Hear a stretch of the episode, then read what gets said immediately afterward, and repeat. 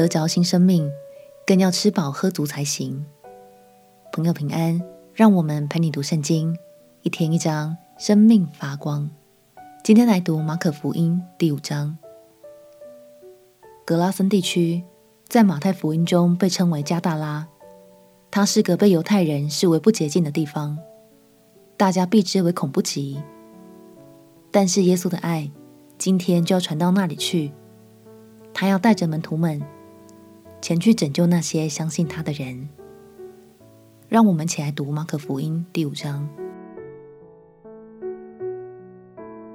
马可福音第五章，他们来到海那边格拉森人的地方。耶稣一下船，就有一个被污鬼附着的人从坟茔里出来迎着他。那人常住在坟茔里，没有人能捆住他，就是用铁链也不能，因为人屡次用脚镣和铁链捆锁他，铁链竟被他挣断了，脚镣也被他弄碎了，总没有人能制服他。他昼夜常在坟茔里和山中喊叫，又用石头砍自己。他远远地看见耶稣，就跑过去拜他，大声呼叫说。至高神的儿子耶稣，我与你有什么相干？我指着神恳求你，不要叫我受苦。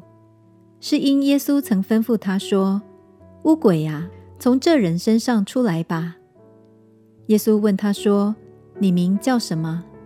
回答说：“我名叫群，因为我们多的缘故。”就再三地求耶稣，不要叫他们离开那地方。在那里山坡上。有一大群猪吃食，鬼就央求耶稣说：“求你打发我们往猪群里附着猪去。”耶稣准了他们，污鬼就出来进入猪里去。于是那群猪闯下山崖，投在海里，淹死了。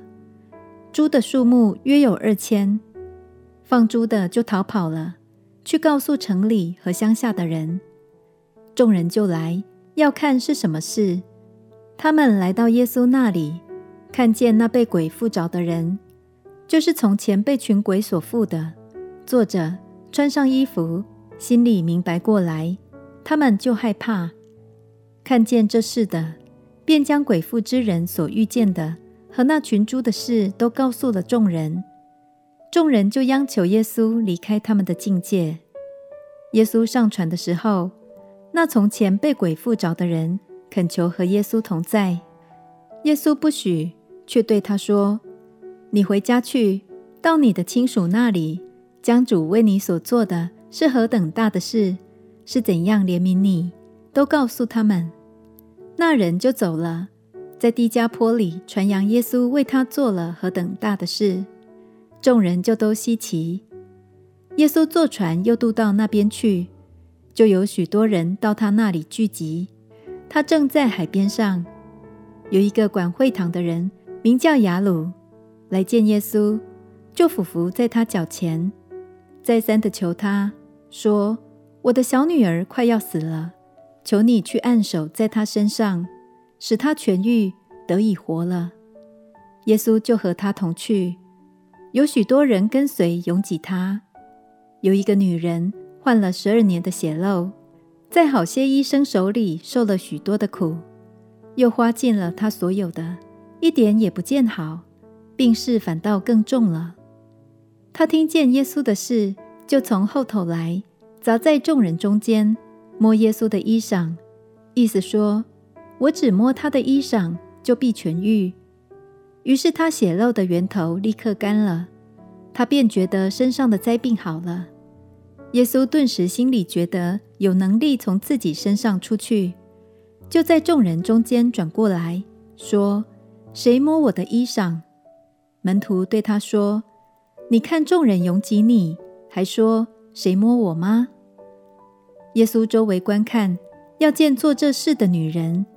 那女人知道在自己身上所成的事，就恐惧战惊，来俯伏在耶稣跟前，将实情全告诉他。耶稣对他说：“女儿，你的信救了你，平平安安的回去吧。你的灾病痊愈了。”还说话的时候，有人从管会堂的家里来说：“你的女儿死了，何必还劳动先生呢？”耶稣听见所说的话，就对管会堂的说：“不要怕，只要信。”于是带着彼得、雅各和雅各的兄弟约翰同去，不许别人跟随他。他们来到管会堂的家里，耶稣看见那里乱嚷，并有人大大的哭泣哀嚎，进到里面，就对他们说：“为什么乱嚷哭泣呢？孩子不是死了，是睡着了。”他们就嗤笑耶稣。耶稣把他们都撵出去。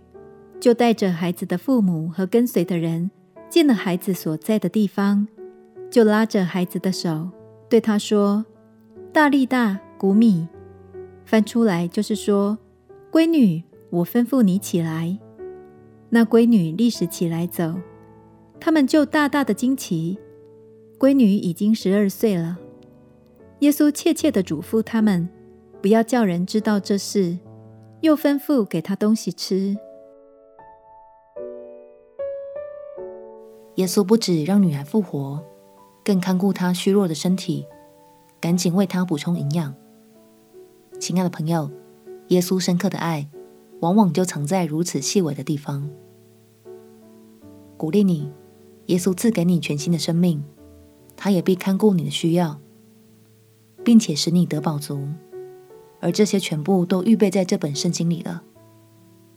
让我们一起加油，每天读经，领受神的话。一起在耶稣的爱里得饱足，让得救的生命持续成长茁壮吧。我们起来祷告，亲爱的主耶稣，谢谢你使我得着新生命，也求你赐给我智慧，每天都能领受从你而来的亮光，使灵魂得饱足。祷告奉耶稣基督的圣名祈求，阿门。祝福你在神的话语中享受丰盛的生命。陪你读圣经，我们明天见。耶稣爱你，我也爱你。